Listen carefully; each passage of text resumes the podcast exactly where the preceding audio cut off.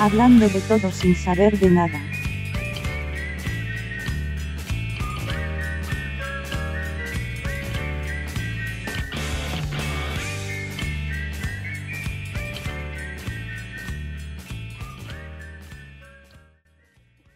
Buenas a todos, ¿cómo están? Iniciamos el sexto episodio, sexto capítulo del podcast, hablando de todo sin saber de nada. Oh. ¿Cómo están, chiquillos? Hola, hola, hola, hola, hola, hola, hola, hola, hola, hola, hola. Chichu. Estamos, buena. Estamos juntitos aquí. Eh, eh, eh, eh, Eh, eh, eh. rompiendo el círculo sanitario. Iniciamos la grabación en el sexto episodio. ¿Qué tenemos para hoy día? ¿Qué tienen preparado? Eh, yo tengo un vaso de Coca-Cola. Ah. No. Con un plato de tallarines. Eh, voy a hablar de Lane. Lane. ¿Conocen Lane? Serial Experiment Lane. Uh, uh. Ese es un clásico, Sí, exactamente. chichi. clásico de clásicos. Clásico Claro. del anime. La raja. ¿Y tú, Basti? Yo voy a hablar de Juan Solo, un cómic. De- cómic. El, está, el ya nombrado Jodorowsky y. Oh. Y Ah, espérate, déjame George. El segundo cómic que vamos a hablar de, de Jodorowsky. el segundo. Ah, claro. Sí, hablamos del primero. Tiene- Ahí está. ahí está. Ahí está Jodorowsky cuando joven. Esa es la misma imagen del... Ah, Pero de ahí lo voy a contar. Ah, buena, buena. Sí, se notaba, se notaba. Bueno, yo voy a hablar de un personaje del cine, director de cine, fotógrafo, eh, soldador al arco en sus tiempos libres. Como Don Chacha. Trabaja en Rappi. Sí. David Lynch, Uh, a hablar hoy día, así que David. sí, un, un personaje simple, algo, algo soso a lo mejor. Nah. Un buen tranquilo, un Hombre de familia. un buen familia, con una mente muy sana. Así que yo empiezo hoy día con el tema, a hablar sobre un personaje muy reconocido a nivel mundial, David Lynch, el director de cine, como le decía, es fotógrafo, es pintor, eh, no solamente dirección de largometraje y cortometrajes, también se ha dedicado a dirigir spots publicitarios. El que más recuerdo yo fue porque lo vi en internet hace mucho tiempo atrás. Era un spot que se hizo para la consola PlayStation 2 que se llama, se llama incluso eh, First Space. First Ya. Place, eh, tercer, eh, tercer espacio. Eh, ese fue el del 2000, imagínate. Y, y también ha hecho videos musicales. Creo que trabajó con Yoshiki para un video de Dalia, Sí. Uh, Sí. buena. a, a ese nivel. Así que, bueno, ha trabajado en muchos proyectos audiovisuales, pintura y otras, otras, otras eh, cosas relacionadas con el mundo audiovisual. Pero es un, es un genio, para qué decirlo de otra manera, un genio del, del siglo XXI y siglo XX. Eh, bueno, es difícil hablar de David Lynch como, como persona individual, porque es como típico genio, loco, que trabaja en proyectos incluso simultáneos. Eh, pero es uno- un personaje muy importante en la historia del cine, que es donde me voy a enfocar. Eh, no solo en la cuestión del cine comercial, porque es un director que se habla más del cine arte, ¿cachai? O del cine no comercial, se podría decir. Eh, más encima, él vivió, ha vivido tres, tres, casi tres épocas en, en su, en su carrera. Vivió casi a finales de los 70, iniciando su carrera como, como en el cine, eh, todos los 80 y todos los 90, y parte del primer de, de los 2000, el siglo XXI. Eh, si tuviéramos que resumir a David Lynch en una frase, sería un genio del surrealismo. ¿cachai? Eh, nació el 46 en Montana, Estados Unidos. Por lo general, cuando uno tiene un director de cine o un artista, siempre vienen como de, de un linaje o de una familia. Su papá, su mamá era, era actriz, o su papá, no sé, eh, tuvo su sueño de ser cantante, una cosa así, de, un de una familia como de artistas. David Lynch no es así. Su papá era científico. Mm. ¿cachai? Y su mamá era una profesora. Él se cri- crió en, una, en un seno familiar típico americano de clase media. No, no hay más allá de, de algo que él ex- experimentó cuando niño o algo nada. ¿no? Un, un simple niño en una familia normal. Pero desde muy pequeño mostró interés por la pintura, lo cual lo llevó que ya más su adolescencia, o sea, más ya cuando era joven adulto, eh, recorrió Europa eh, tomando diversas clases y tomando, estudiando en diversas institu- instituciones de arte, eh, donde lo llevó a conocer todas sus técnicas actuales de fotografía y de, y de pintura. Eh, pero no terminó ninguna de las carreras. Era un poco abandónico, creo. y lo, lo cual le permitió volver a Estados Unidos, trabajar, vivir en en su, en su mundo, se podría decir, y recién en el 70 decidió enfocarse 100% al cine, donde realizó una su ópera prima que se llama eh, The Ground Mother. Eh, es una, un mediometraje, ni siquiera es un largo ni un cortometraje, es un mediometraje eh, que no es muy conocido para, para, para mí en el caso, yo no, no- no tenía idea, yo, yo pensé que su ópera prima había sido eh, Eraserhead, pero no. eh, tam- ustedes tampoco yo creo que conocían que había hecho una, un- una ¿no? su ópera prima se llamaba The Grandmother. No la he visto, no, no sé si se, será de lo que dice la palabra de eso, pero eh, si, la- alguien la ve, alguien quiere comentar sobre ella, lo puede comentar después cuando publiquemos el, el- el capítulo.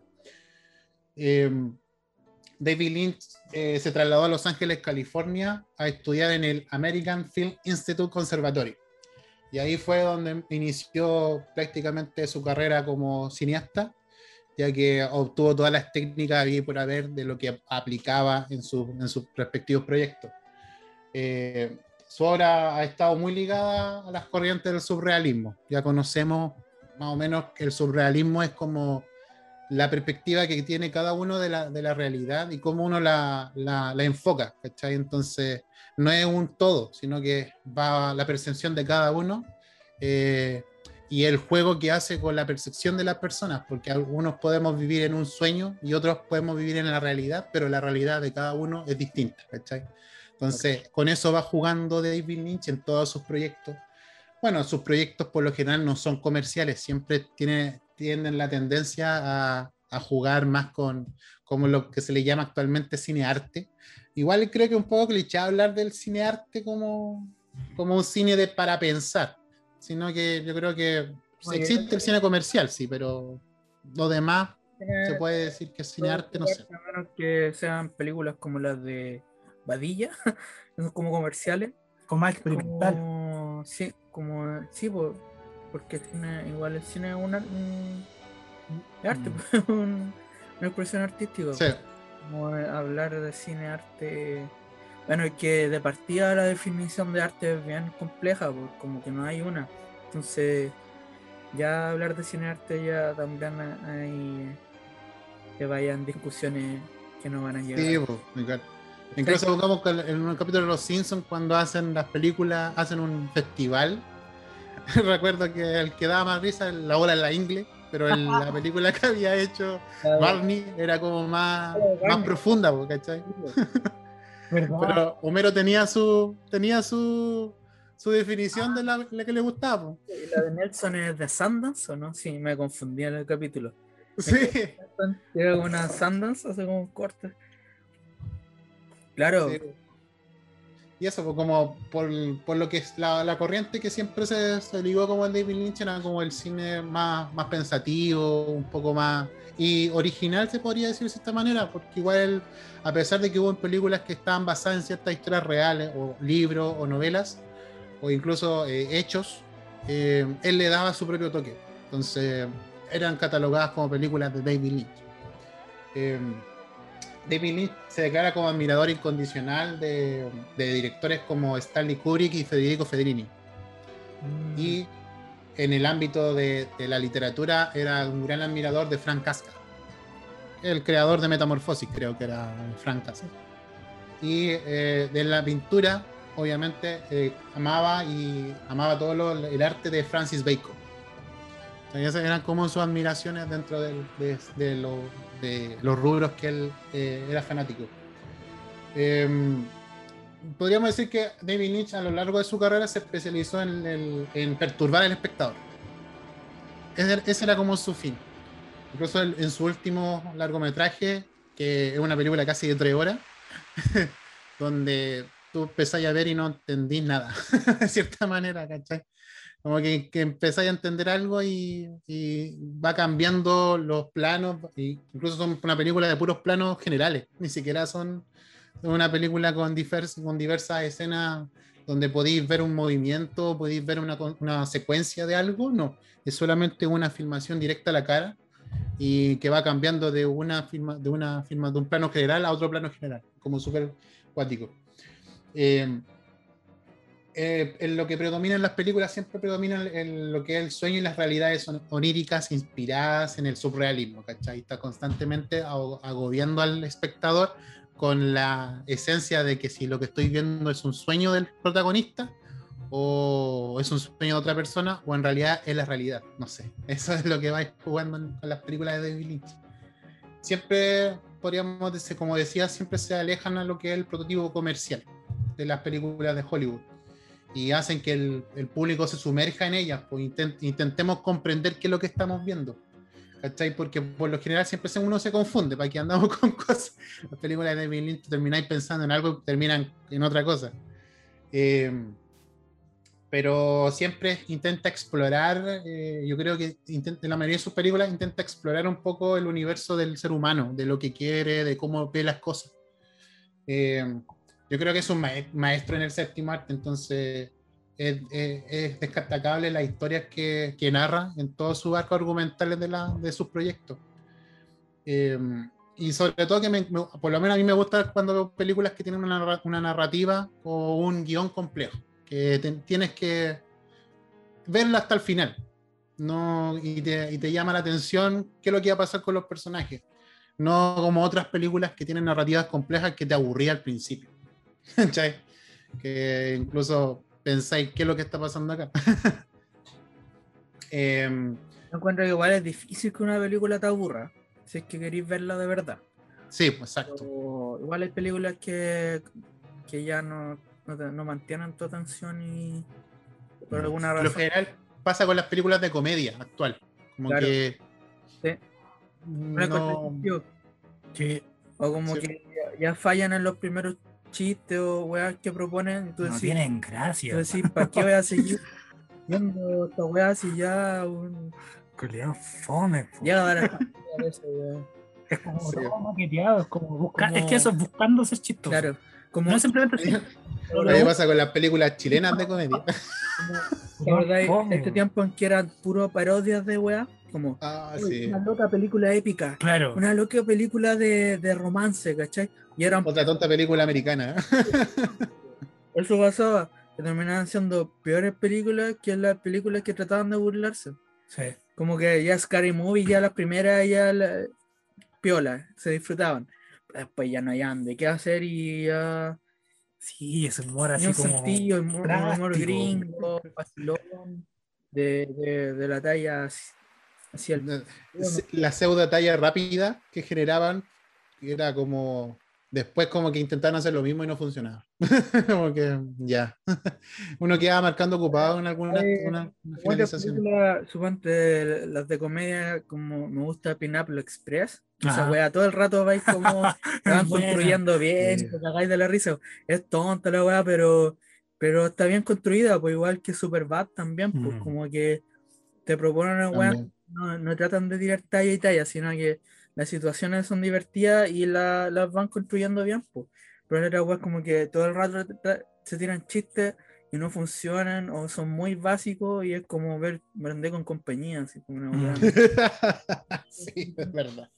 Bueno, y eso pasa también en el cine arte, porque que hay películas que no son eh, con, el, con el contenido comercial y hay películas que parten, no sé, po, con, un, con un prólogo de casi 15 minutos hablando a alguien y, y te aburrí, te dormí y después viene la siguiente escena, no sé, por personajes que están hablando de, de ciertas cosas del aire y también te aburres. Pues. Y ahí pasa que en películas de David Lynch como que suele pasar de que cuando inician no, no tienen, algo, no tienen la- una, una, una, una argumentación lógica, entonces te da la intención de quiero saber qué es lo que va a pasar. Y ahí empieza como el, el- el lapso de David Lynch de generarte una idea tras otra idea. ¿cachai? Entonces, lo que logramos enganchar nos gusta. Nos gusta eso y queremos ver hasta el final. po. Pero hay películas que intentan hacer eso, pero no lo logran ni siquiera en el, en el segundo acto y ya están, fueron un total desastre. Como en la película de, en, en la película de mm, Las vacaciones de Mr. Bean, muestran una película que hizo el Defoe, William Defoe, que era como un detective que pasaba todo el rato hablando a sí mismo. Entonces, como que daba esa impresión de, de, un- de una especie de parodia del cinearte. po. Intentaba generar eso. Estaban todos aburridos y el único era el que estaba emocionado viendo toda la película. Claro, está como esa imagen del cinearte que como Sí. que son películas de ocho horas que muestran así el mar, la ola y, y con, con un weón así como en pelota con, con la cara pintada, no sé, po. como que Sí. tiene el, lo general de, de ese tipo de arte porque mm, tal vez hay, hay harta película pretenciosa entre esas weas. De más. De Como más. en todo, en, en el, en el arte, en todos los ámbitos del arte, siempre hay weas pretenciosas que no tienen el fondo, trasfondo de, de lo que quieren tratar de hacer creer que son. Son como enredadas, pero atrás hay un vacío. Claro, Como, Bien. claro. son como enredadas a propósito, así como. Claro. eh, Una Sí, por eso las películas de David no Lynch hacerla, hacer- pero que, que la comida es mala, ¿cachai? claro, claro. Mm. Que no. Le falta sal. Mm, Sí. Y por lo que eran las películas que generaba David Lynch en los 80 y los, y los 90, eh, lograban ese enganche en las personas. Imagínate que eran películas que no eran comercialmente hablando, pero llegaron a ser películas de culto en el ámbito comercial, a ese nivel. ¿cachai? Entonces, bueno, hablando de la filmografía, tenemos de solamente de los largometrajes, fueron 10, no fueron más que eso. No, tenemos una gran filmografía, como podríamos pensar que vivió casi tres décadas completo. he visto dos nomás. ¿cachai? Imagínate. Y a pesar que uno ve, ve una o dos películas, sabéis que son de No sé, como que te queda marcado eso. Y, eh, Y es versátil igual eh, dentro de su wea, pues. Como Sí. que, no sé, dentro de todos sus proyectos intentas, intentas generar eso, como la originalidad de cierta manera, sí, en- aún siendo basada en algo. Eh, en 1977 tení Eraserhead o Cabeza de Borrador, que fue la primera película que yo creo que todos conocemos. Cuática esa wea me juego para la cagada. Exacto, amigo también. la monesa que Mm, oh, me, me dio perturbadora la weá. sí, súper Sí. Yo creo que esa película como que, que intenta generar un poco la, la reacción de lo grotesco hacia el espectador, ¿cachai? y claramente lo consigue. Oh, es cuática de ver. eh. Sí. Yo la vi así como oscuro en la noche y oh, eh, cuando- el- la escena final, para no decir spoiler, pues, pero lo que, lo que, lo que muestran así como personaje bailando, eh, oh, me, todavía ahora lo veo cuando veo y todavía me produce así como una weá así. como- Mueve, mueve. Y la otra es Terciopelo Azul que vi Sí. también. Mm. Sí, me incluso eh, Me gustó la, la trama, la encontré eh, tal vez como un- yo igual estoy acostumbrado a ver weas acuáticas, más en manga sí, pero igual. Entonces no, no la encontré ni asquerosa ni nada, porque me acuerdo que una vez estaba, no sé, lo nombraron como en la tele, y una mina dijo, oh, esa película es asquerosa. Y yo vi, no lo encontré súper así. Hay que ver, "Oh, encontré asqueroso esto. Se Pero- está reflejando así mismo. Pero la, todo el desarrollo lo encontré bacano, weón. sí, Buena sí, película. po. en Eraserhead tenía una película que gira en torno a una persona, un joven que se llama Henry Spencer, el, el personaje, que va a cenar a la casa de su novia Mary, eh, allí se entera que tiene un hijo, y ese hijo tiene una forma amorfa y grotesca, que es lo que primero te da, te da la impresión, ¿qué es eso? cuando lo ves. Eh, emite más encima ruidos extraños, su forma de moverse, no sé, y está en blanco y negro, no es una película de color. Eh, en blanco y Eh. negro y esa te- como que te da más así como, Claro. como más cosas. Sí. Más. Eh, esa película a la actualidad es catalogada dentro del, del ámbito de los, de los pseudo expertos en cine. Yo digo pseudo porque igual va a depender de cada uno. Eh, es catalogada como una película de culto. Eh, ya que tiene escenas impactantes, incluso perturbadoras. Y, y es como una película que genera completamente lo que trabaja el surrealismo, ¿cachai? Va a depender de cómo cada uno cómo interprete la película. ¿cachai? No, no tiene como, o sea, tiene un fin, tiene un desenlace y tú puedes darle el resumen que quieras.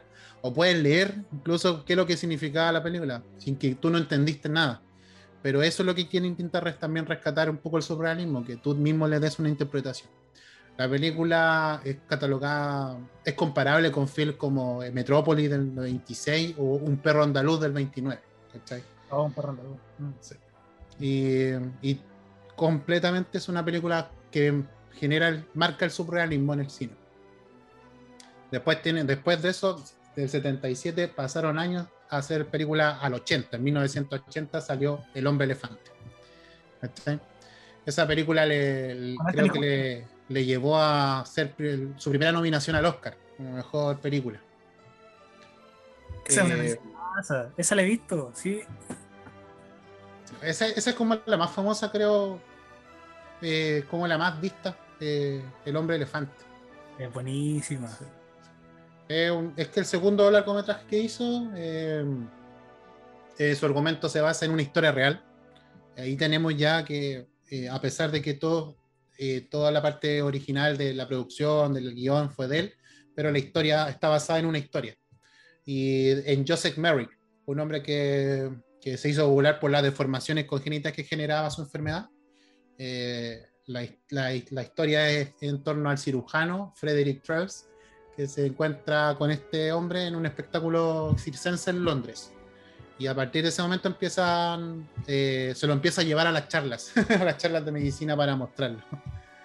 Eh, en la obra esconde una temática un poco sobre la humanidad y lo- lo- una, una enseñanza sobre eh, la belleza interior. ¿cachai? Eso es como el- el- el- la lectura principal o, o, eh, basal que podéis darle a la película, que habla de la belleza interior, que, sobre los defectos físicos, un poco la discriminación, el rechazo que, que genera personas que tienen, que son distintas a ti, más que personas que tienen def- de- deformidades, sino que eh, para mí el segundo, la segunda lectura que podéis darle a esa película es eso, porque podéis decir tú, eh, todo lo que es distinto a mí lo, siempre te va a generar, y siempre yo creo que a todos, los genera un rechazo, un poco de, de, de limitante, generar un poco, generar barreras sobre esa situación, darnos el punto para entenderlas, o incluso algunos no se dan el punto de entenderlas, sino que solamente desecharlas.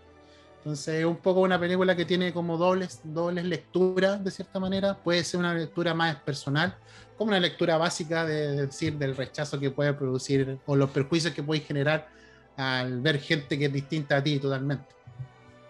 ¿De qué año es? Eh, ¿Cómo? ¿De qué año es? Del 80, 1980. También filmada en blanco y negro. También filmada en blanco y negro. Anthony Hopkins. Anthony Hopkins hizo el. Si mal no me equivoco, Sí, creo que sí. Anthony Hopkins era. Sí. Estamos googleando. Sí, Anthony Hopkins. Sí, Anthony Hopkins me acuerdo que salía en esa película. Bueno, Anthony. Después, saltamos del 84 años después, hizo otro largometraje que es recordado por mucha gente por ser el, el gran fracaso que tuvo eh, David Lynch.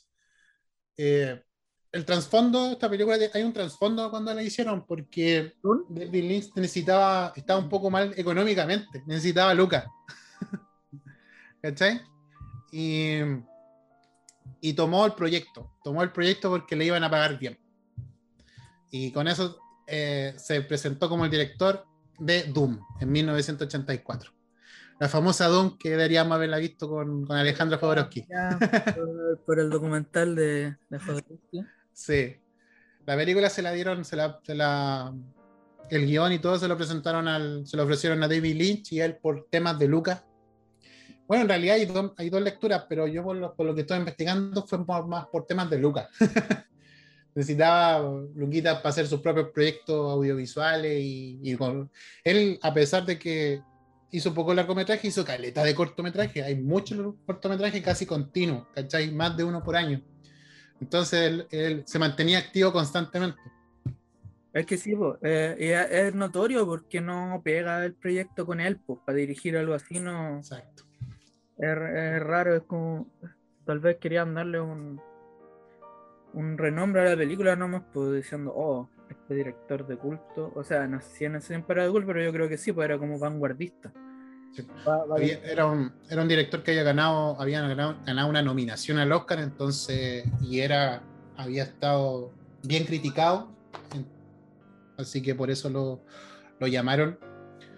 Ah, lo que no nombré, no lo mencioné con las películas anteriores, que fue, a pesar de, pongamos, Eraser, que no era una película comercial, pero fue comercialmente bien eh, aceptada, y El Hombre Elefante comercialmente fue pero un bombazo, entonces Claro. en, en- en- en moneda tenía, eh, tenía, para, tenía para representar o tomar cualquier proyecto que iba a generar Lucas. Eso es lo que, Claro, lo que quería. la, la trama del hombre elefante igual es bien hollywoodense, o sea, Sí. No, no el desarrollo, pero la wea del, del tipo rechazado, eh, Mm. discriminado y que viene de abajo y que, que ahí te enseñan lo bonito que es la vida y que hay que no hay que no hay que mirar a lo no hay que discriminar por la por el aspecto y la wea esa wea que les gusta hablar pero que no ponen en marcha los gringos le pasa generalmente a esas películas allá Sí.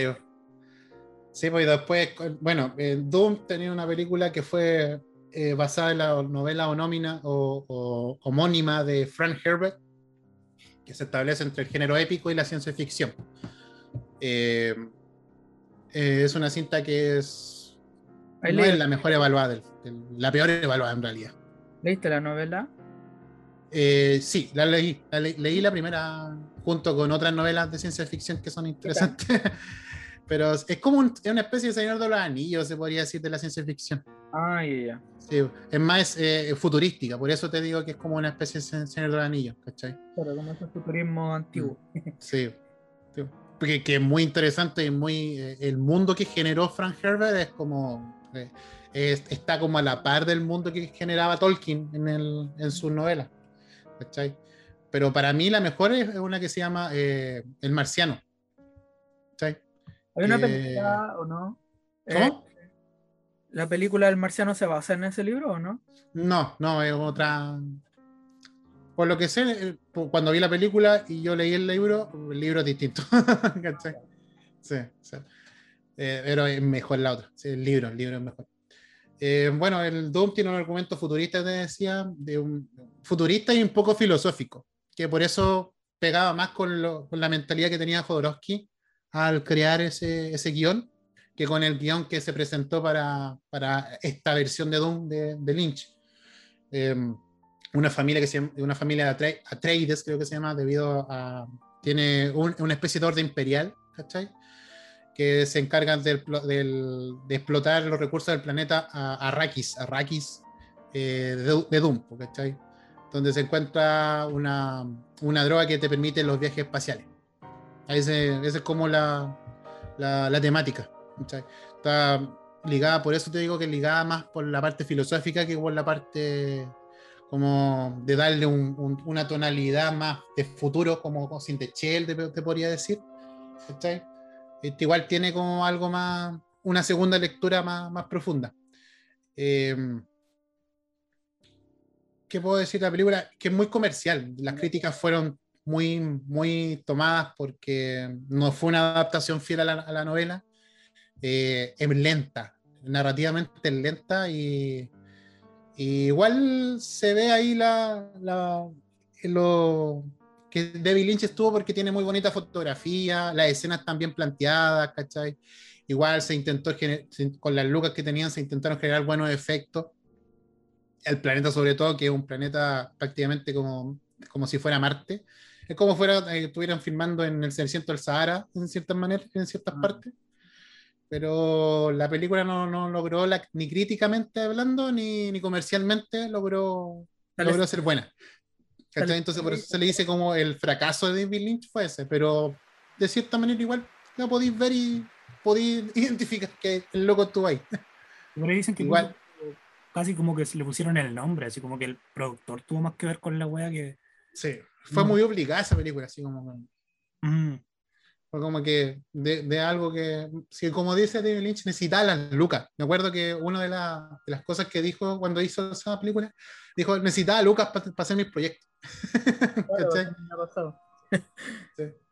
Va encima después de ese, del 84 con Doom, eh, dos años después la- lanza El Terciopelo Azul, ¿cachai? Ah, O Blue Velvet, que se llama en inglés, en el 86. Y esa es catalogada como una de las mejores películas que tiene, que tiene David Lynch. O sea, cine de culto comercial y, y cine de culto artístico, se podría decir. Las dos críticas se las llevó, eh, pero de- de- positivamente. O sea, lo- lo- los expertos de cine amaron esa película y los expertos en el dinero la amaron también. Eh, es una película que, se- que muchos espectadores dicen que es una de las mejores películas de David Lynch. Eh, Es como su, se debe decir que es como la, el, el- la, la Peacemaster de David Lynch, se, se cataloga esa película. Eh, es una historia de amor y misterio, es un thriller. eh, trata, eh, se encuentran dos mundos, eh, un agradable y otro, un, una- un mundo agradable, ¿cachai? Y un, un mundo sombrío y aterrador. Te presenta dos, dos ambientes, dos, dos escenas. La historia se desarrolla en la ciudad de Lumberton. eh, ahí encontramos a Jeffrey Bowen, encuentra, donde encuentra una oreja cortada en un contenedor cercano a su casa. ¿cachai? Así parte la, la, la película. Y este se contacta con un detective que, donde quiere buscar de dónde proviene esa oreja, qué, qué es lo que sucedió. Y el detective le dice que no cuenta nada a nadie ni que, y en ese momento empieza eh, a desenvolverse todos los acontecimientos extraños y peligrosos de la serie. La cinta retrata una especie de crueldad y violencia sexual en que nos pone como un poco a entender los horrores de la, de la realidad que, en el cual se encontraban los personajes. Eh, también habla un poco de los trastornos mentales, de una representación de la sociedad oscura, ¿cachai? Esta película tienen que verla, o sea, no, no les voy a dar la historia precisa, porque tienen que ver esta película de David Lynch. Si es catalogada como una obra maestra, tienen que darse el tiempo a, a- a entretenerse. Tú, Pablo, la viste, pues, entonces te gustó, ¿cachai? Que, eh, eh, no te aburrís, pues es una película bien hecha, buena. Sí, es un thriller, pues, los thrillers no- tenés no que darte el tiempo. ¿Cachai? No, no, no te da un respiro, es como que, como lo que decías tú, po, como que empezáis y quedáis metidos y tenéis que verla, verla, verla y tenéis que llegar a, ver la resolución, ¿cachai? No es como que empezáis y ya, mm, voy a parar, no, como que ya. La veí y queréis que, que saber qué, qué va a pasar, ¿cachai? Y también pues, tiene su, la weá que supone que tiene él de la violencia, la, la weá media asquerosa que dicen. Sí. Eh, eh, como lo chocante, pero pero no es gratuito, tampoco es gratuito, como está bien presentado. Una película. De hecho, lo dan en la tele, así que lo han dado en la tele, así que tampoco es tan así ¡guau! como Mm. otras cosas, yo creo. Yo no Ah, la, vi, la raja. vi como una parte, no, no, pero la cacho. Cacho es, pero es de mis pendientes. Esa fue mi gata. Sí, la versión estelar. guata de una gatita, así. Sí, esa es la Velvet. El terciopelo azul que se conoce más bien. Y no veanla. Eh, Si quieren ver película, una pura película de David Lynch, vean esa. Es Claro, buena. premio. Sí, Sí. premio ahí. Tiene que estar ahí. Chagua tiene casi todas las películas que hay. Sí. Más encima se casó con la, con la. David Lynch se casó con la protagonista. Más encima. Sí, más encima. Ya después tenía una. En el 90, 1990, hizo una película que se llama Corazón Salvaje o Will, Will at the Heart. Que mm, no fue catalogado bien por, el, por la crítica hollywoodense, pero le fue bien en, en el ámbito extranjero, ganando una palma de oro. Es de estas típicas películas de road movie, esas de historias de amor, que es de parejas que se escapan en, en una, en, un, en un auto y, y quieren ser felices, ¿cachai? Viviendo diversas aventuras y situaciones. Nicolas Cage trabaja en esa película. Em, encarna un personaje que se llama Sailor Ripley y, y Lula Forten. Eh, es la, la- la típica eh, pareja que escapa para buscar la felicidad. eh, la mina huye de la madre y, y la madre eh, contrata a un asesino para matar al, al, al- a Nicolas Cage, que hace el personaje de Sailor. ¿cachai? Es- y esa es como la, la temática de la película. Es una típica película road movie, pero a pesar de esa tiene buena, buena referencia a otras películas, ¿cachai? De, como las películas de, Elvis- de Elvis Presley. Es como una especie de película parodia de, de las películas de Elvis Presley o del Mago de Oz, ¿cachai? Imagínate cómo mezcló una historia de amor que, que, que es una road movie típica de, la, de los 90, ¿cachai? Donde mezcla cier- cierta, cierta eh, estética y genera esta película. pues, Y le, le gustó a los, a, a los críticos del, de- del Festival de Cannes de la Palma de Oro y se ganó la Palma de Oro. ¿cachai? Eso es como Una película co- co- eh, económicamente le fue bien, no le fue mal, pero no, no llegó a lo que quería la gente de Hollywood. Ah, regodiones, culiados. Sí, regodiones, regodiones. Y después, te- bueno, de- dentro de ese proceso, él fue director de la serie Twin Spin. ¿Te acordáis la película que era como la- una serie que fue como catalogada como paralela de Paranoia Gen de Satoshi Kon? Twin Peaks. Sí, Twin Spin. Él fue el director de, de gran parte del audiovisual de la, de la serie.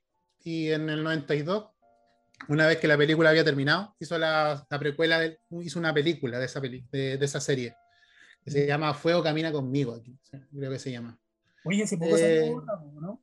Sí, pues ¿Cómo? hace dos años, dos, tres años. Como tú Sí, Salió la otra temporada. Twin Peaks 2. No, no tengo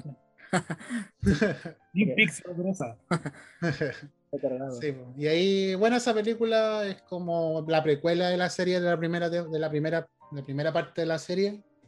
Y críticamente no le fue bien, pero igual se cataloga como una película que tiene como escena igual hipnótica, eh, las típicas escenas oscuras, dándole un poco de, de horror, ¿cachai? Entonces, la, se cataloga como una, sigue siendo una, una película perteneciente al, al universo de David Lynch y es muy fiel a lo que él, él- quiere generar. Eh, es la misma eh, temática del investigador que eh, toma el caso de una muerte específica, un, un homicidio, y empiezan a ocurrir todos los hechos de, del homicidio, de descubrir quién fue el que lo mató y toda la situación. Eh, los que vieron Twin Spring es como la misma temática, entonces igual por eso la película tampoco fue catalogada muy bien como una película comercial. Eh, y el 97 que crea una película que se llama Carretera Perdida, eh, que tiene como el mismo tiene como el mismo fenómeno de, de Twin Spin, ¿cachai? Como ese mismo público. Eh, se acerca al género thriller psicológico, con, tine- con tintes de cine negro, de humor negro y toda la cuestión. Eh, es una película que le gustó a la crítica del arte y le gustó al- al- a nivel comercial. Eh, narra la historia de un músico de jazz, Fred Madison, y su esposa René, eh, que la cual la relación pasa por un momento complejo de una infidelidad y, y la mina muere, ¿cachai? Y la acusan a él de haberla asesinado. Y hay una historia paralela de un mecánico, ¿cachai? Que había sostenido una aventura con una mujer específica y ahí empieza como una- un entrelazado de la historia y, y genera el thriller psicológico que un poco tanto surrealista que en esta película pe- dais la pensada de que, de que es un sueño. Y da la impresión de que en chucha está soñando esta wea, ¿cachai? Entonces, la película en sí no es comercialmente fue bien aceptada. Eh, em, juega con el mundo paralelo, el subconsciente, porque los, los- el protagonista, tú crees que es un solo protagonista y no, y aparece otra persona con una historia casi similar y se empieza a entrelazar la historia. Y ahí juega un poco para saber de quién cresta es la historia principal. Entonces, eh, también es una película que tiene esas tintes de- del universo de David Lynch. Después, en 99, hizo una película que se llama Una historia verdadera, que es basada en, una, en un hecho real de un, de un viejito que andaba, que recorría las carreteras con su cortador de césped. Ah, ya, ya. Sí, No sé si la, hay unas escenas fa- famosas de esa película. Sale, sale el viejito ahí con, con su cartón ese gigante. Eh, es una película que tiene más un lenguaje visual, que muestra más paisaje, por eso es atractiva a la vista. Eh, destaca por tener una estructura sencilla, no, no, no, es gran, no tiene un gran argumento y es como una historia más emotiva, entonces igual se llama la atención como que está esa película está enfocada en otra área de, que David Lynch quería, quería tomar, ¿cachai? Es como una película que es más ligada más la fotografía, ¿cachai? Más por el tema de la, del, del, paisaje y todo que se genera. Bueno. Y la última, bueno, no la última, sino que como la última película que hizo como para, con, más para el ambiente, el ambiente comercial fue la, la, pronunciación no la cacho, pero no la he visto. Esta película se llama Mulholland Drive. No sé si la han visto ustedes. No la he visto, pero lo ubico. Mm. Sale la Naomi Watts, creo.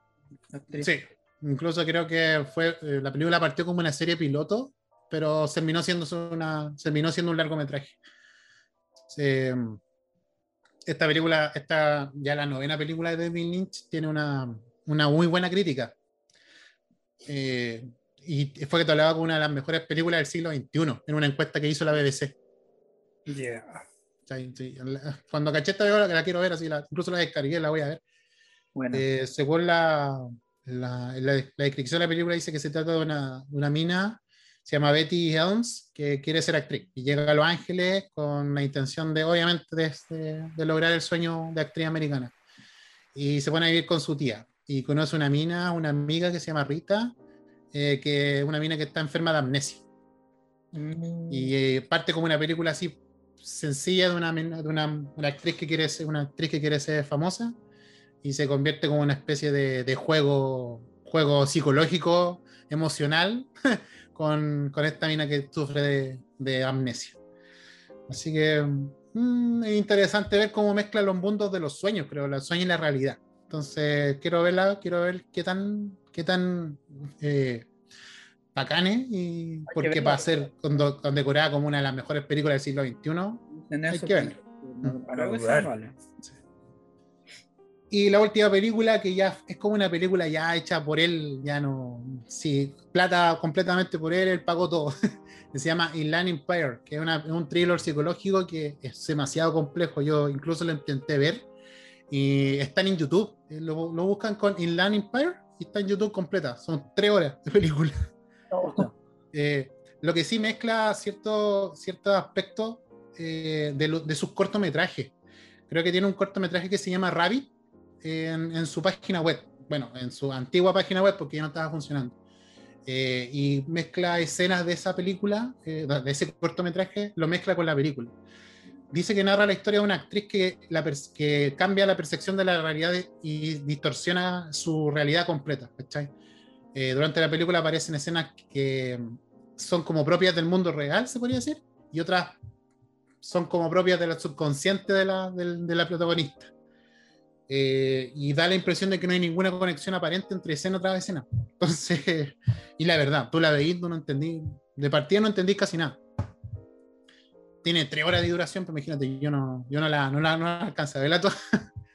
y es un poco, un universo un poco indescifrable cuando la empezó a ver, así que si la ven, la buscan en, en, en, YouTube y la ven un poco, es como rara. Y como le decía, pues tiene como, tiene escenas de planos generales a, a la cara de la, del, del, actor.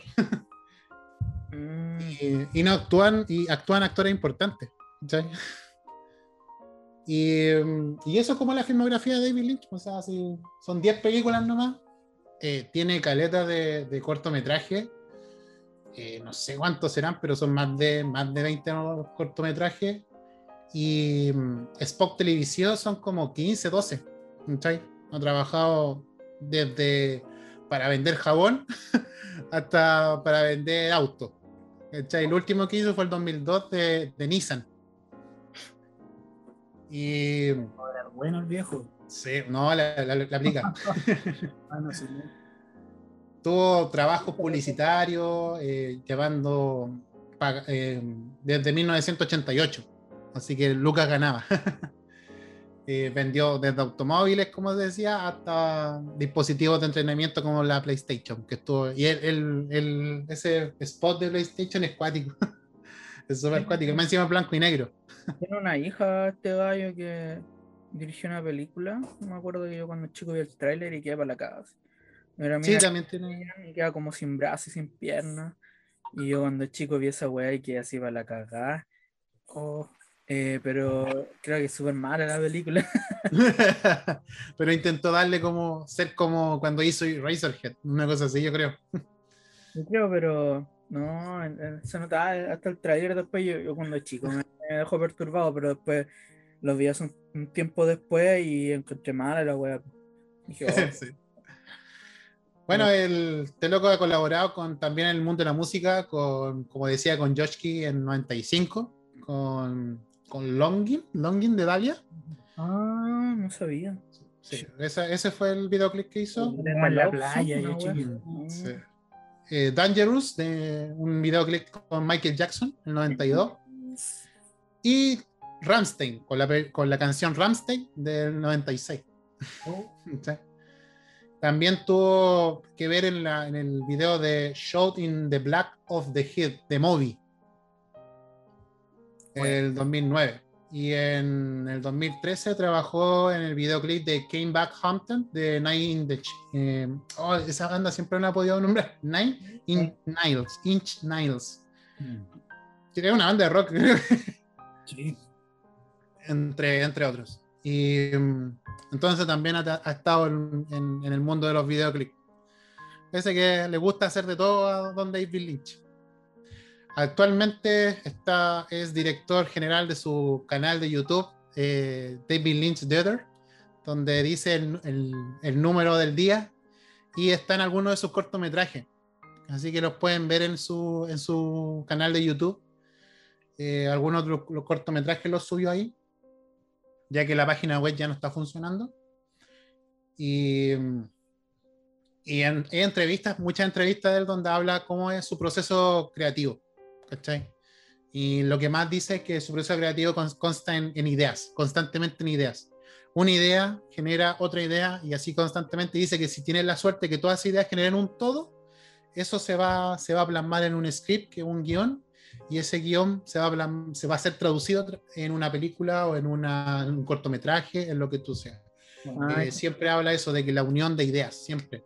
Este viejo creo que va a un restaurante y estuvo por siete años comiendo en el mismo restaurante pidiendo la misma, la misma carta, donde pedía una, un malteada de chocolate con, como con cinco tazas de café.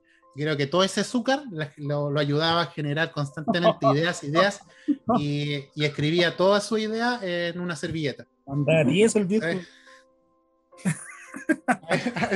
Le gustaba andar dopado todo el día con azúcar. Oye, ese tiempo, un tiempo caché un documental que se llama como The Art Life, algo así. Que es, del, del- que, que es como la, la- Hablan como la vida o del algo así. Sí, hay, hay un hay- tiene como tres documentales. Una que se llama David Lynch Recuerda, que habla sobre cuando hizo Eraserhead. Hay otro que mm, se llama More Things That Happen, que habla de, la, de ciertas escenas desechadas de, de la última película que hizo. Y otra que habla de la vida de él, que es la que tú decís. Que habla como su proyecto y habla también de, de su beta de que él es amante de la, de la meditación. Creo que todos los días medita una o dos horas. ¿Cachai? Entonces, y, y hay otra que sí, creo que hay un documental de eso que habla, se llama Meditation, Crea- Creatividad, Paz. Meditación, creatividad y paz. Y habla cómo le ayudaba a él a, a- a dejar el azúcar. Está opulento. Y eso a veces David Lynch pues, ha sido nominado como tres veces al Oscar, creo. No ha sido muy. En el tema del Oscar solamente ganó un Oscar, pero como por su reconocido por su por su carrera. Solamente un Oscar honorífico. Nunca ganó un Oscar relativamente por su por película. Fue nominada tres veces El Hombre Elefante, por Blue Velvet, que es Terciopelo Azul, y por la que les nombré, que es la, la novela película Mul- Mulholland Drive, que es la que fue catalogada como una de las mejores películas thriller. Esa hay que verla. Ganador, ganador ganó una palma de oro y ganó una como mejor director en los Festivales de Cannes, en el 2001. Buenísimo. Sí. Así que como, como director tiene una gran, gran filmografía más por cortometraje. Así que, y son más perturbadores los cortometrajes que las películas, yo creo. He visto unos cuantos y, y si se meten al, al, al canal de YouTube van a encontrar harta, harto, harto que ver ahí. Sobre todo cuando él sale dando el número del día o el clima. Ah. Eso, esa es la, mi pequeña disertación. Buenísimo. Ya, a no dudar, voy a, voy a ver esa última. Yo en, en- en mi colección tengo El hombre elefante. Esa la tengo en DVD. Mm, Y me encanta esa película, es buenísimo. yo no le Sí, también vi El Hombre Elefante, Razorhead. Fueron como las películas que vi y Terciopelo Azul, que también la vi. Pero la última, esa la, la que les decía, no, la Drive, no, no la he visto, así que la descargué, así que la voy a ver. Dice hay que ponerle, ponerle.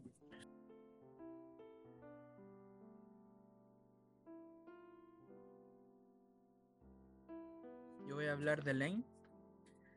Lane Lane Lane. Lane.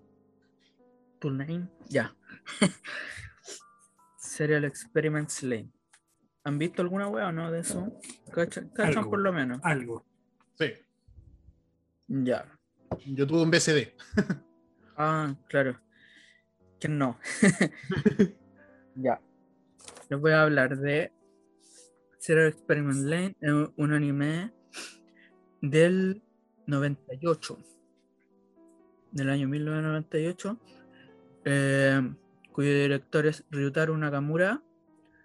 La producción es de Yasuyuki Ueda, eh, que es parte del Triangle Staff que se llama que produjo esta serie y también produjo una, entre otras cosas, una serie que se puede decir que tal vez, no sé si no es hermano espiritual, pero es como más o menos del mismo estilo que se llama Bougie Pop Phantom, que también tiene live action y manga.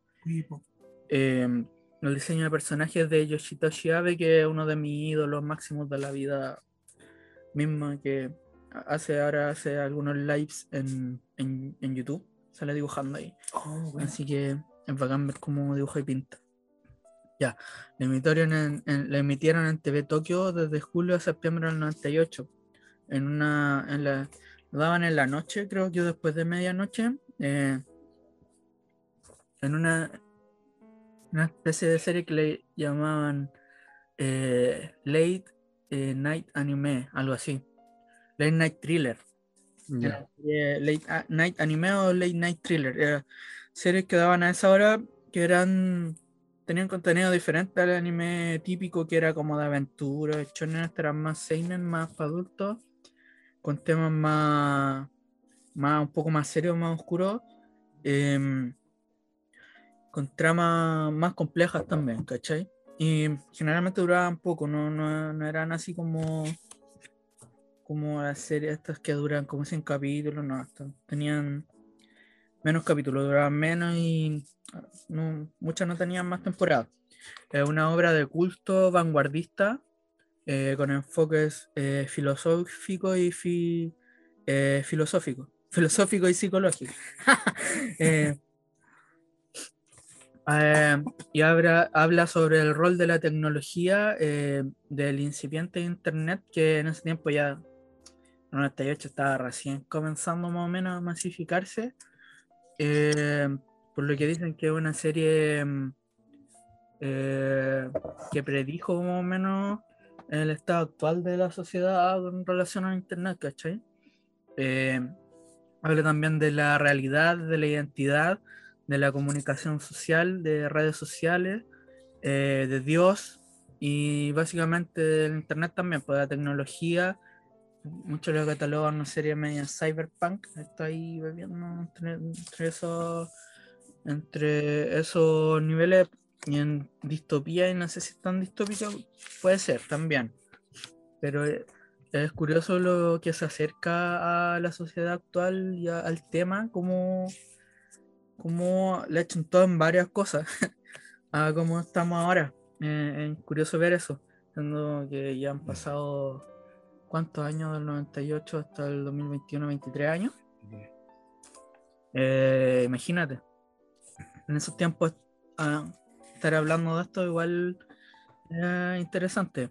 La trama se basa en Lane, una chica que es introvertida y tímida, con problemas para socializar.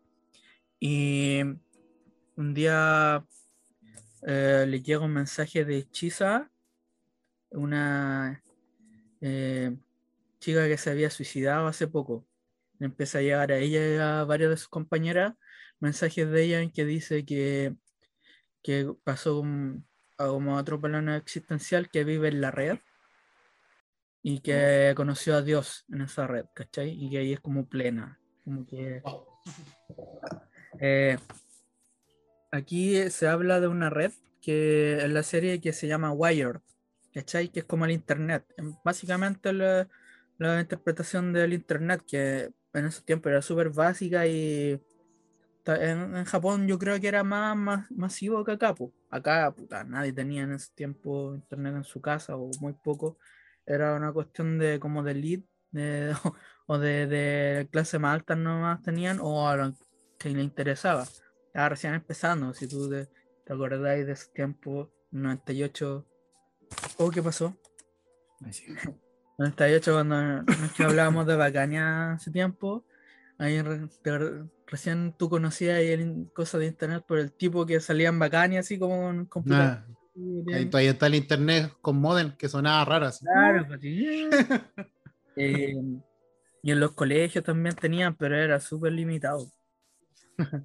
Entonces, Lane, al llegarle este, este mail, empieza a interesarse más en, en la red eh, porque um, ella no interesaba mucho.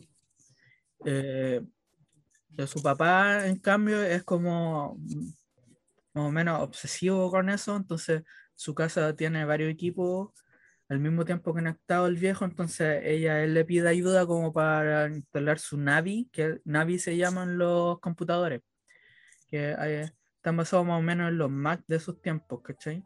Ya.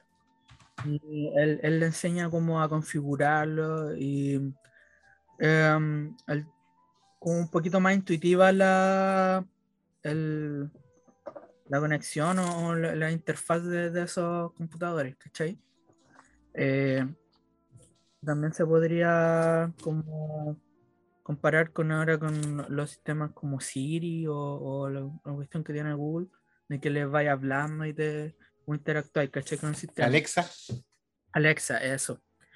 Eh, y ahí Lane al, al empezar a meterse más en este mundo se empieza a interesar, empieza a investigar si es verdad eso de, de- de- de ese Dios que existe empieza al mismo tiempo a darse cuenta que tiene como una facilidad para interactuar en la red, ¿cachai? Como que también conoce a otros personajes eh, empieza como a investigar y empieza a descubrir cosas de ella misma. No, no le voy a contar nada más de la, así como de la trama porque contar más sería como destripar mucho, puede ser mucho spoiler.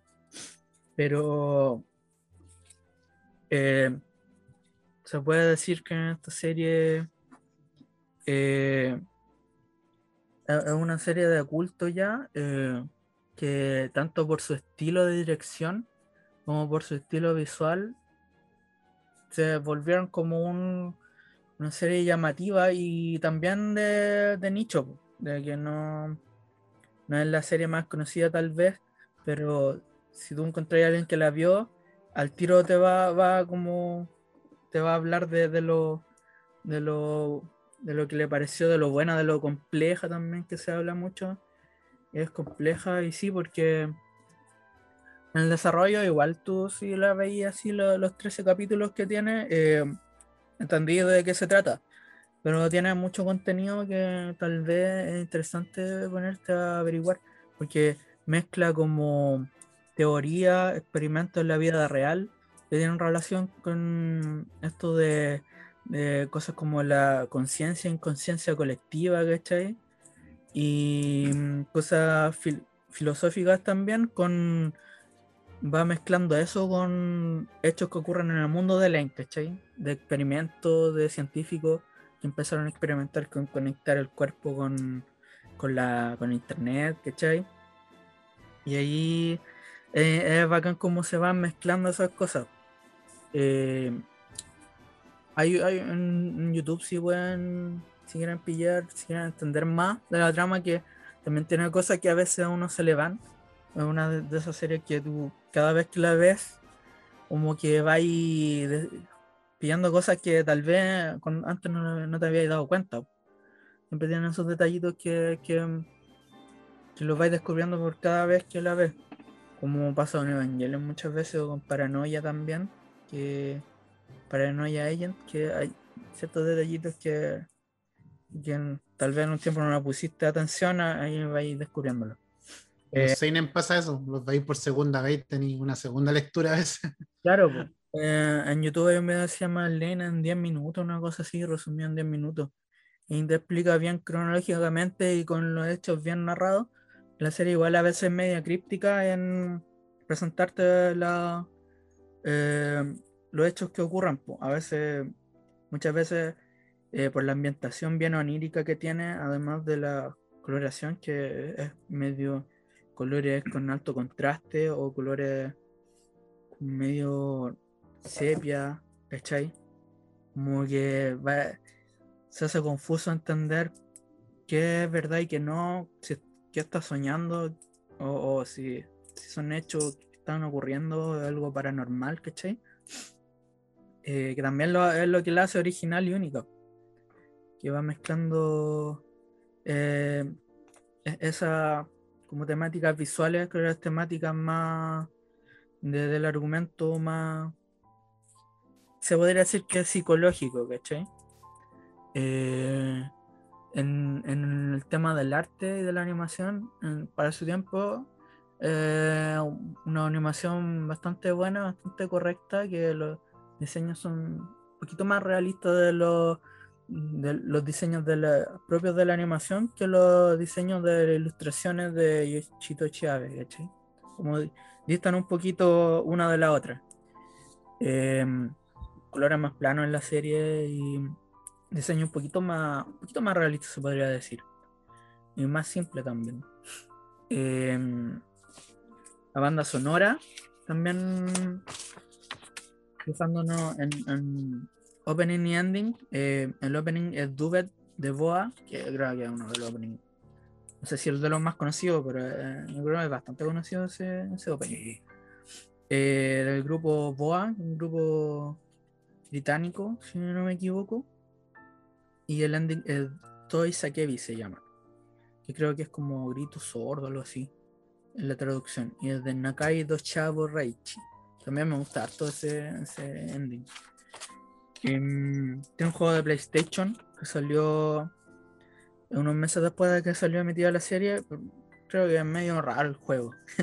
Eh, Sí, como ti- juego en sí, es como que te va presentando videos y cosas así que tenías que ver. sí, incluso tiene, creo que de ese juego salen unos libros que explica un poco, pero no cacha mucho. Claro, sí, venía como con guías, creo, el juego y artwork y cosas así. Es raro, es raro el juego. Es como una, una puesta en escena muy extraña de los videojuegos para esa época. Sí, pues era como, creo que era como una especie de interfaz de este sistema Navi, po, del que sale la serie. Y ahí va ahí Como entrar navegando, entonces, sí, como entrar a esa. Pero es raro el juego, ¿no? Bacán. Eh, también es interesante si te, si te llega- gusta la serie también cachar qué onda y se puede emular y eso. Eh, ¿Qué más puedo decir de esta serie? Eh, dura 13 capítulos eh, y eh, eh, ya es una serie de culto ya, pues es como que siempre cuando se habla de serie de, de thriller también tiene un poquito de terror psicológico, un poquitito, unos tintes de, como ya dije, de enfoque filosófico, ha- habla harto de eso, de Una teología parece. teo- No me acuerdo la vida, como Sí, eso. teorías también de, de el ser, de la conciencia colectiva, de la conexión de, de los seres humanos, ¿cachai? Mm. Conexiones como extrasensorial, no, no solo Como el éter. corporal, claro, como el éter, o como. Que el- todas las mentes están unidas, ¿cachai? Que, que el cuerpo es solo un, objeto terrenal. Eh, es interesante ver eso y cómo lo va desarrollando la serie, pues. eh, cómo va evolucionando el personaje de Lane también. Me pasa una, una niña y en- como que no. Lo único que lo humanizaba más o menos era que le gustaba como lo- las cosas, los disfraces de osito y las cosas con temática de osito. Allá eh, empezar a interesarse en, en conocer la red y, y empezar a navegar y a descubrir cosas que, que ella nunca supo, también cosas de su familia. Su familia. esa es como más interesante porque la serie parte de, una, de un personaje que em- es- está en ese mundo, ¿cachai? Claro, Sí, que, eh, está fuera de ese mundo y empieza en el transcurso de la serie, ves cómo se va, se va induciendo en el, el mundo de la pseu- pseudoinformática, ¿cachai?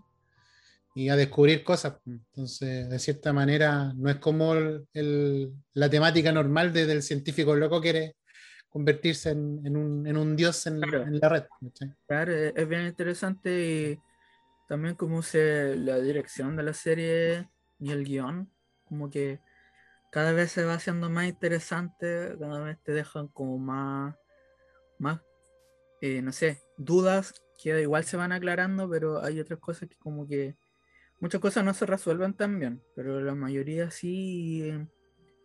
Y, y no sé, me, me gusta harto ese estilo de, de- animación, de dirección, de... También se, se dice gua- vanguardista. Eh, yo creo que también eh, tiene algo de eso por más tanto por la temática como por el enfoque de de dirección, ¿cachai? De, de que no sean las típicas tomas, los típicos personajes, el desarrollo, ¿cachai? Como eh, que es bacán, es una serie densa, sí. Un seinen. No, no es como que te la vaya a ver, entonces además que podís, pero es como para pa saborearlo un poquito más, como para cada capítulo te va a dejar pensando, cuando te, te empiezan a decir teoría, ahora que uno puede acceder a internet al tiro, interesante empezar a ver ah, una teoría real y te das cuenta que la mayoría son teorías, experimentos reales que se hicieron, entonces eh, Qué bacán eso. eh, interesantes también, pues una serie bien cabezona, es bien, bien única. Em, además de todo eso, que si tú empezás a comparar lo que habla con cómo ha eh, avanzado la sociedad y en unos tiempos en que era un, todavía estábamos en, un- una época análoga en el 98. Esta serie te habla de la importancia del- de la red, del internet, que básicamente todos vamos a estar conectados eh, hacia un clic al tiro, tanto en redes sociales como en información. Esta serie ya está hablando de eso, imagínate. Bien, De, en su tiempo uno tal vez no pensaba mucho que íbamos a llegar a tal nivel de dependencia de, de internet y de las redes sociales. Hasta ahora que el mundo básicamente Es eso. queda ahí atrás si no tenía un teléfono con internet Sí. pues, o un computador. pues. Eh, Todo está conectado. todo está conectado. En la serie también muestran un, como un juego online, así como de disparo. También como de realidad virtual. Y ahora ya estamos viendo ese tipo de juegos, pues. Así. A 100%. día de hoy. Entonces eh, es interesante ver eso y cómo la acerta, como un poquito profética con las limitaciones de, de esos tiempos. o de- obviamente no va a ser 100% predictiva, pero harto que le acertó, po, harto que le acertó en, cómo se fue desarrollando. Eh, bueno, eso eh, va a ser cortita. Eso es Lane, eh, Serial Experiments Lane, también es, es fácil encontrarla por ahí. Creo que tiene como un par de novelas y unos cómics cortitos, así como unos mangas cortitos. Eh, aparte, pero no es mucho lo que se le sacó eh, de merchandising en esta serie. No, este tipo de serie tampoco sacan muchas muchas cosas más allá de, una que otra novela y ni siquiera tiene una adaptación al manga así como de la trama del anime, ¿cachai? Em, y también pues recomiendo que si le, bien esto, vieron y les gusta y no han visto of Phantom, que casi el mismo staff, no, no, creo que la dirección no es la misma, pero eh, también es serie interesante, eh, un poco más enredada y un poco más, la trama más simple, pero también es, es interesante esa serie, es buena eh, y te va a recordar un poquito Lane. Eh, Buena. eso, eso. ¿Qué te- ¿Se puede ver en online? ¿Está para bajarla? Eh, para bajarla así piratilla, además, pues, eh, están en, en Stremio, que yo ahí veo, eh, está. Si la buscáis ahí en, en la valla pirata, tiene que estar también. Porque igual para comprarla han sacado reediciones, ¿cachai? En DVD y en Blu-ray. Oh, Así que si tienen para comprarla así como la colección, eh, sería lo ideal. Pero si no, ahí buscan. Hasta estuvo en YouTube un tiempo, ya ahora no está. Em, En JK Anime está, por si acaso. Ah, bueno. Allí la, la, la pueden ver. eh, Compartir su link. claro, pues si, le, si les gusta eh, ese tipo de series más. Como para pensarla más, para con- contemplar un poco y empezar a pasarse rollo. eh, eh, y, y para empezar a ver cómo esta serie vio un poquito el futuro en el año 98, imagínate.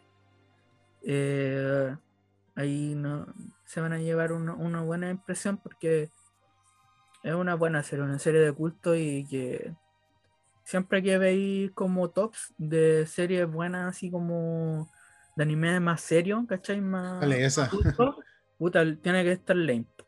Siempre va a ser. No, no, no. Aparte la época, eh, pre- llegando el, como el cambio de milenio, También, que también se venía así como una energía que estaban pensando que se acababa el mundo. sí, pues estaba ese rumor y todos andaban urgidos de que iba a quedar la cagada y Las máquinas. las máquinas, entonces como que Mm. también da eso tiene que haber sido una inspiración para tratar estos temas aquí en esta serie. Eh, y una serie que yo creo que deja con las ganas, sí, que termine y como que queda así como, oh, que lo más, sí. Una típica serie que que era de encontrar que son tan buenas, tan interesantes lo, lo que te plantea que como que hay con gustito a poco. Pero dentro de lo que tiene, puta, el anime es excelente. Así buenísimo. si lo pueden ver, píllenlo ahí, no, no es difícil de pillar en internet y, y es una, una, una de mis series favoritas. Lane. Sí, JK Anime la pueden encontrar si la quieren ver en streaming y gratis. Porque Bien. Crunchyroll y las otras plataformas no la tienen, por si acaso. Mm, sí, sí. Como que no Sí, es tan Podéis más- pagar, pero no la hay a tener. No, no. Como es serie más antigua, aunque es de culto, no, no, no es tan popular como Evangelion, supongo. Entonces no es difícil que, la, que esté en estas webs de streaming más masivas. Sí, no. Así que, pero en Sí, JK Anime, Para eso existe, la fiel, la fiel. para eso existe el, el- el internet y la pirateación y todas esas cuestiones. Sí. Igual yo en un tiempo la quiero buscar para tenerla en Blu-ray, ojalá pues me gustaría tenerla, o en DVD la colección. Me gustaría tener así como legal, porque igual son bonitas las ediciones, además que traen como Sí, eso sí, las ediciones de, sobre Mejor. todo de aniversario que una- porque igual son series importantes. No, la Claro. O tal vez algún artbook, porque Yoshitoshi Abe es de mis ilustradores, ¿En qué otra serie me participa? él? encanta. Em, en Haivana Ranmei, que es como una especie de, de, á- de versiones como con alas de ángel. Eh, también una que se llama Technolize. Em, también tiene, ha trabajado en manga, en cosas. El mismo manga de Haivana Ranmei y en otro que no me acuerdo el nombre ahora, pero eh, trabajado también en eso. Y ahora está en YouTube, pues está, hace videos así de los procesos de cómo dibuja y cómo ilustra en digital. en- porque le aplica la ilustración digital. Y allí vais viendo cómo dibuja y pinta. eh, interesante también. Ah, ok, ok. Por si queréis aprender también viendo, Mm. así también eh, eh, eh, es un grande. Si quieren ver así, eh, tal vez una especie de documental, en una cuestión, un canal que se llama Archipel, eh, hace unos videos que se llama Toco Toco. Toco Toco, son, son como documentales de autores japoneses, de mangaka, de creadores de videojuegos, de creadores de anime y cosas así, artistas. Em, Que no enfoca tan, tanto a nivel de trabajo, pero más a nivel personal, como inquietudes de cómo llegaron. Y son excelentes y la mayoría tienen subtítulos. Si no están en español, están en inglés. Entonces son muy buenos esos documentales. Y hay de harto, de varios artistas buenos. Así que también, pues ahí aplíquenla a YouTube. Bueno, toco toco, como el weón de rojo. toco toco Yoshitoshi Abe y va a salir al toque ese documental. Así son la raja. Eh, Bueno, bueno. Dando datos, dando datos. Y pues ahí pónganle. En verdad compartimos el del pues, por ahí en, en los Facebook. pues, sí, ya. Mm. Voy a tirar a Facebook ahí, voy a tirar el link de. Si pillo un link de descarga también de la serie, voy a tratar de pillar uno y lo voy a tirar y el link del documental también, eh, a toda raja. Excelente. Buena. Y Eso fue Serial Experiments Late. Excelente. Ya.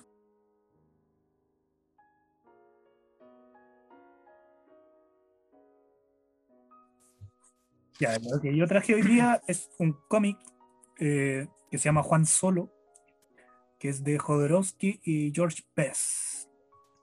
Este, este cómic llegó hace como dos semanas. Y ya lo leí, o sea, me, demoré como dos días en leerlo porque está buenísimo. Eh, ¿De qué va Juan Solo? Juan Solo parte como. eh, bueno, es como, es como un cómic y una historia muy en lo que es como Scarface. Es como toda la bola de, como de la mafia, de eh, como el mundo delictual o político, corrupción. Eh, en una ciudad, se, se- sucede la historia en una ciudad ficticia, pero es que está ubicada en Latinoamérica en los años 70. Entonces, la verdad tiene mucho así como, como que fuese México, Colombia, tiene como una, como ese, como esa estética. Eh, la historia parte con, con una escena bien crística que es el personaje lo están crucificando, que ya al, al final del, del, del cómic uno entiende por qué. eh, y Juan Solo va de que es un, un niño que fue abandonado al nacer porque nació con cola. Eh, entonces él, lo encuentra, un enano travesti, lo encuentra en la basura. Eh, y de primera como que se lo va a dar de comer a los perros, pero ve que tiene cola y dice, no, es un monstruo igual que yo. Y ahí parte la historia, ¿cachai? Eh, también dentro de en la época como que también tiene tinte ahí de dictadura, también había como un toque de queda, eh, cuando está este enano que lo encuentra. Bueno, a medida que Juan Solo va creciendo, eh, Juan Solo empieza a entrar al mundo delictual eh, y empieza a escalar. Por eso tiene esta como media temática Scarface, en que el loco que es un don nadie pasa a de repente a tener todo y es como la subida y la caída de este weón. También tiene como una. Tiene un vuelco ahí bien crístico, porque quizás por eso también como tiene la bola al principio. Eh, puta, en cuanto a narración, a guion, nada que decir, pues Jodorowsky, un genio para esa weá, pasó a ser al tiro apenas salió eh, considerado como obra cumbre del loco. Eh, este cómic es del año 94-95. Y previamente esto estaba pensado para que fuese una película. Que la iba a protagonizar Teo Jodorowsky, que es un hijo de Jodorowsky que falleció. Mm, Eh, falleció de sobredosis a los 23 años, me parece que tenía el loco. concha de madre. Eh, entonces Jodorowsky dice, cuenta por ahí que, da que esa weá le destruyó la vida, que el loco como que todo lo que pensaba que... Pero bueno, igual tenía como ya una carrera hecha y, y muchas de, la- de las weas que el loco tenía así como por ciertas, como que se le cayeron cuando falleció su hijo.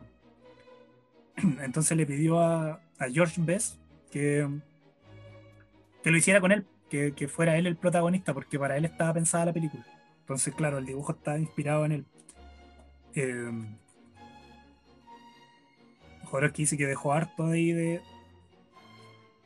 en, la historia. Como, también hay, como un guiño, no sé si tendrá que ver, pero medio padre-hijo con, uno de los- con uno de los personajes. Eh, dentro del cómic vamos a encontrar eh, revuelta política, eh, claro, la mafia, crimen, varios personajes que, que son como unos matones, una especie de matones, ¿cachai? Que cada uno tiene su característica. eh, harto romance también tiene ahí, harto sexo a los cómics noventeros. eh, y en cuanto a dibujo, es una joya. George Best la cagó, yo no lo cachaba. Y el loco la caga, así como. en dibujo. Así como súper acertado. Es como. No hay nada de más. Y el color también es del. Y el loco, los colores da como. Utiliza una paleta que es como. Eso es como muy Sudamérica. Es como que lo leí, es como Sudamérica. Es como colores cálidos, ¿cachai? Como color hinche. eh, harto de, hay como unas escenas del desierto, o por ejemplo que combina eso que es como escala de grises y un sepia, por ejemplo. Eh,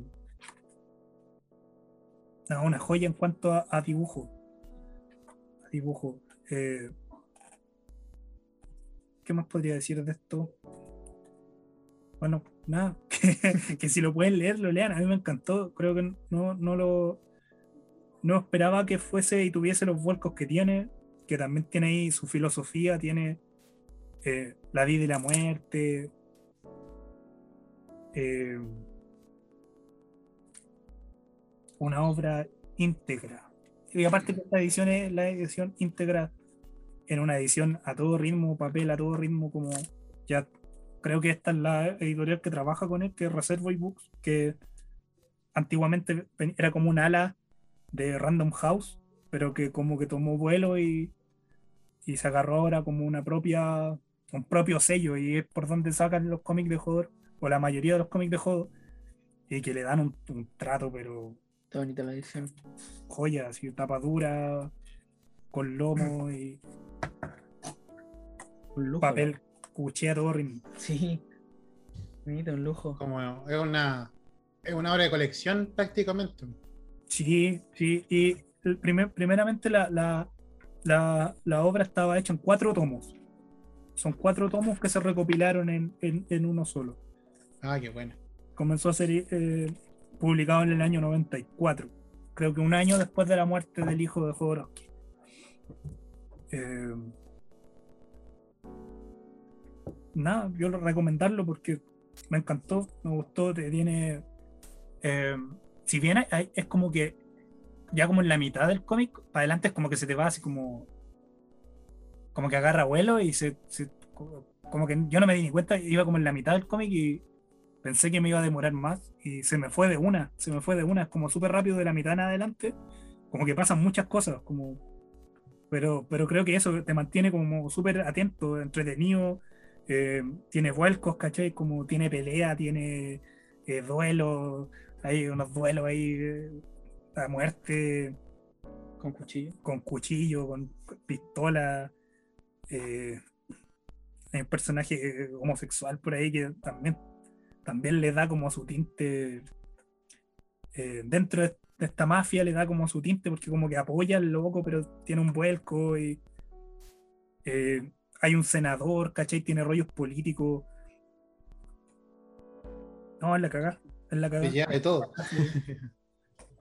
No, el dibujante la raja. El dibujante es la cagada. sí. ¿Él no es el mismo que dibujó el Lama Blanco o no? No lo Parece sé. que- parece que no el lo mismo. sé.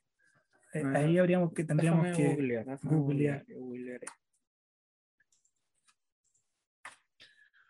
Lama Blanco. El lama blanco, sí. tiene un rollo con. Hay un rollo también que tiene como. que se va en la filosofía del poder, ¿cachai? Como qué es lo que significa tener poder y también como la redención que viene al perderlo, como. Como un, como un reencuentro, como de. Como con, la, como con la realidad más cruda, como que la weá tiene eso, como que no se va tanto en la filosofía que tiene otras bolas de Jodorowsky, que son como, es más como un pensamiento mágico, como que, que el universo, la visión como bella de la weá, sino que Más pesimista. a- a- no sé si pesimista, pero como más crudo, como que aterriza en la realidad más. Y, y ahí como que el personaje encuentra, tiene algo como el topo. Cuando el, el topo, el- eh, no sé si han visto el topo, que hay una parte en que matan al topo. eh, y el topo es rescatado como, lo- por la, como por los renegados de la sociedad, como enanos, mutilados, Sí. eh, como eso. Sí, como, como que encon- renace ahí el personaje. claro, como encontrar en esa gente o en, en ese ámbito, encontrar como lo, lo esencial de la wea, lo esencial, como que no, claro, no se va como en esa bola de la belleza, sino como, Como en caer para volver a pararte. ¿no? claro, sí, pero como, como crudo, porque, bueno, no va a contar el final, pero Más realista. es más realista y es crudo, entonces como que ahí es como, Mm. como enfrentar esa crudeza de la vida, como que ahí está la, por ahí se va. la weá de la más que el hijo, yo creo. Yo creo que por la muerte del hijo, claramente, sí. Sí, aparte que tiene unos escenarios desérticos, como que la mitad en adelante empieza harto desierto. Entonces, eh, falta como que los personajes eh, les falta agua, por ejemplo, y eh, claro, te lo dicen quizá una vez, pero seguís viendo los dibujos y el coloreado que hace este weón, George Best, y te da sed, pues, ¿cachai? Es como Claro, los es colores están muy bien hechos. Eh, Eh, como que fuese humedad y cálido y así denso y como te da la sensación de lo. de- te muestra Sí. la sensación. el- Qué buena, traspase la, la sensación con, con lo que muestra en el cómic. Interesante. Sí, sí, sí, por ejemplo, todo. Oh, claro. Sí, ¿cachai? Sí, se nota el, los colores. No, también tiene ahí Oh, como una bolas medio incestuosas, ¿cachai? Tiene una trama así, pero muy buena, muy buena. Así que eso traía Juan Solo. Juan Recomendadísimo. Buen, buen nombre también. Recomendadísimo, claro. Claro, por eso Juan Solo Ah, no se alcanza a ver ahí, pero, Me deja quitar el pero fondo. después vamos a subir ahí su, fondo. su review. De las cejas, ¿no? Ahí, ahí, Sí. Chucha. Ahí. Juan Solo. Y tenía por aquí un, había rescatado una cuña de Jodorowsky que, que dijo cuando se publicó. eh, o sea, que se refirió cuando a la muerte de su hijo, que tiene relación a la época en la que estaba haciendo este cómic. Lo voy a leer textual como, como lo, lo encontré. Dice: Eso me cambió la vida, refiriéndose a la muerte de su hijo. Siempre lo oculté. Dije que mi hijo había muerto en un accidente hasta que un día me cansé y dije en público que había muerto de una sobredosis. Yo no sabía que se drogaba. Fue una fiesta, se le pasó la mano y se murió a los 24 años. Oh, En ese entonces, dice, estaba trabajando en la traducción del cómic El Metavarón, cuando me llaman por teléfono y me lo dicen de golpe. Estaba preparando una película con él que se llamaba Juan Solo. Hice el cómic, pero no pude hacer la película porque era para él. Ahora he pensado que mi otro hijo, Adán, ya creció como para que la dirija, porque yo no puedo. Cuando me enteré de esa noticia casi me morí. Sufrí 10 años y en el camino me metí con la peor mujer de mi vida. Una neurótica espantosa que me sirvió para pasar el dolor. Te juro, eso me salvó. Tener una tirana en mi casa, neurótica, gómana, horrenda. Me sirvió porque yo no podía vivir del dolor, es espantoso. Y por 10 años hasta que pude comenzar a vivir. Como, Uf. La rígido. monedita. Sí, fuerte, fuerte. Que de ahí también creo que viene. Y voy a ver cuál es el cómic que viene a continuación de esto, que me parece que son los metabarones, para después hablar de eso y más o menos como ir viendo una evolución dentro de lo que ha sido el trabajo juego Mm, en cuanto al bueno. cómic. Porque en, el, Sí. en el cine también podríamos hablar del cine, pero también, pues. no iríamos otra rama. Pero eso, Vale, especial.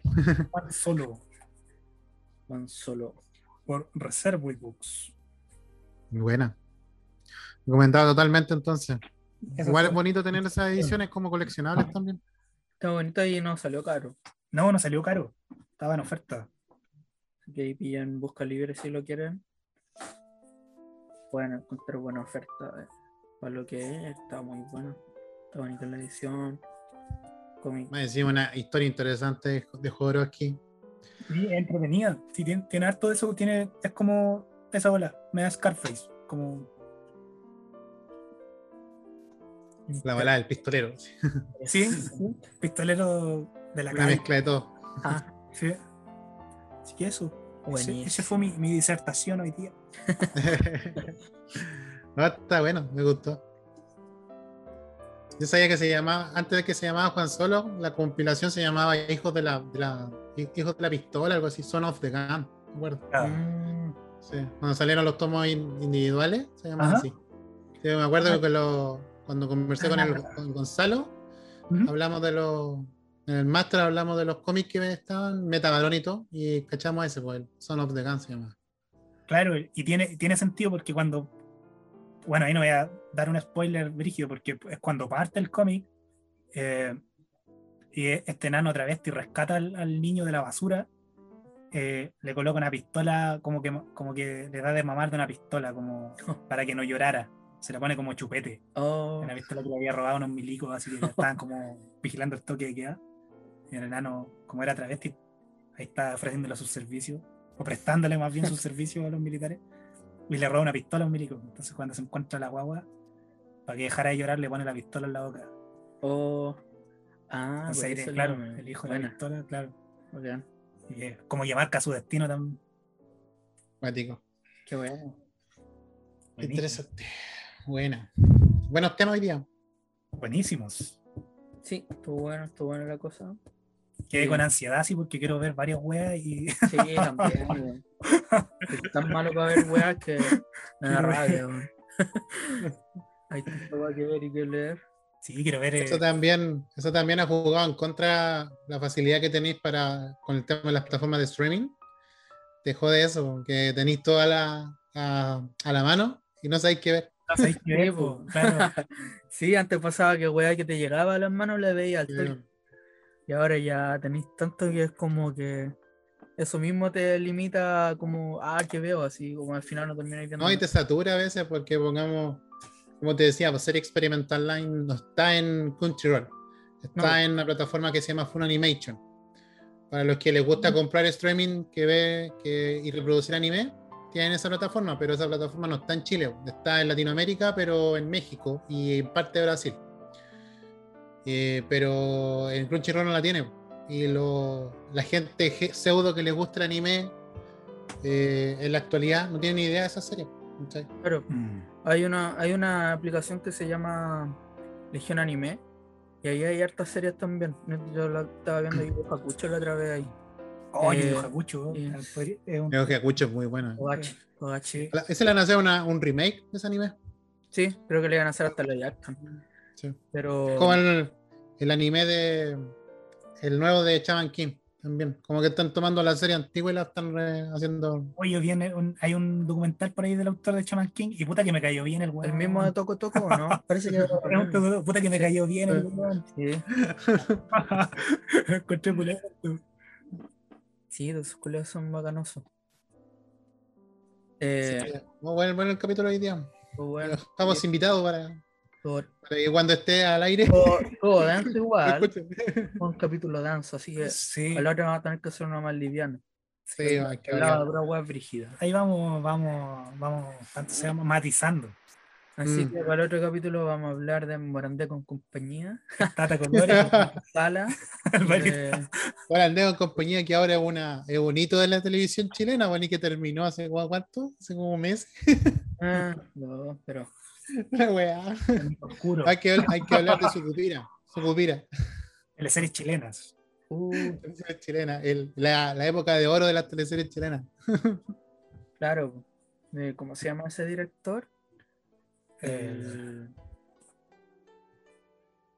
¿Cómo se llama ese weón? Puta la wea, Sabatini, ¿no? El director no cacho. Sabatini, director- parece, parece que es Sabatini eh, el director de todas Margarete. Margarete. Margarete. Margarete. Gorlami. Vamos a hablar de los Power Rangers. Oye, también está bueno eso.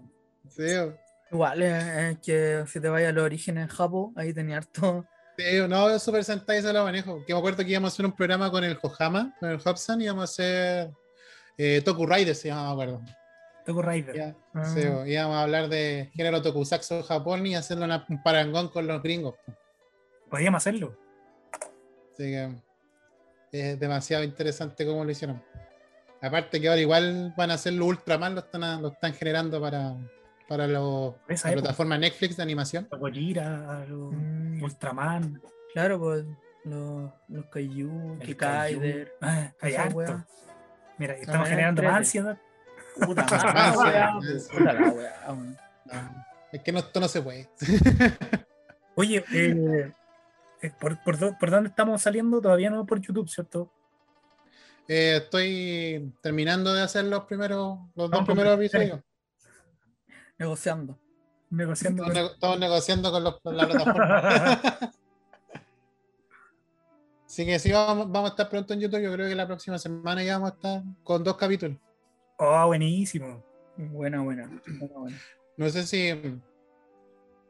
eh, o sea, yo estoy haciendo el primero y el, y el quinto. Ya. ¿cachai? Porque quería preguntarle a ustedes cómo lo hago. O cómo la gente quisiera, no sé. Si quieren escucharlo de- desde el primero o de- desde lo último. No sé. Sí, yo creo que todos. Estaría bueno que estuvieran todos. sé si lo voy a hacer todo, pero va a subir. En verdad le Igual no podemos a futuro hacer a, eh, video. A futuro. Sí, bueno, hacer los videos. Estaría bueno. Es más entretenido de repente también. O, o ir poniendo como material de lo que estamos hablando. Ir mostrando cositas. Estaría bueno. Así que yo creo que Sí. ese, ese es, eh, es todo por el capítulo número 6. Sí, con esto. Terminamos. No. Chaito, chaito, adiós. Adiós. Sí, Nos estén volvemos. cuídense. Con Chayam y dejaba Shaolin, grabar. Shakabuco, Shayam. Ah, ah, chucha, ¿dónde dejó? Ahí está. Chau, chau, chau, chau.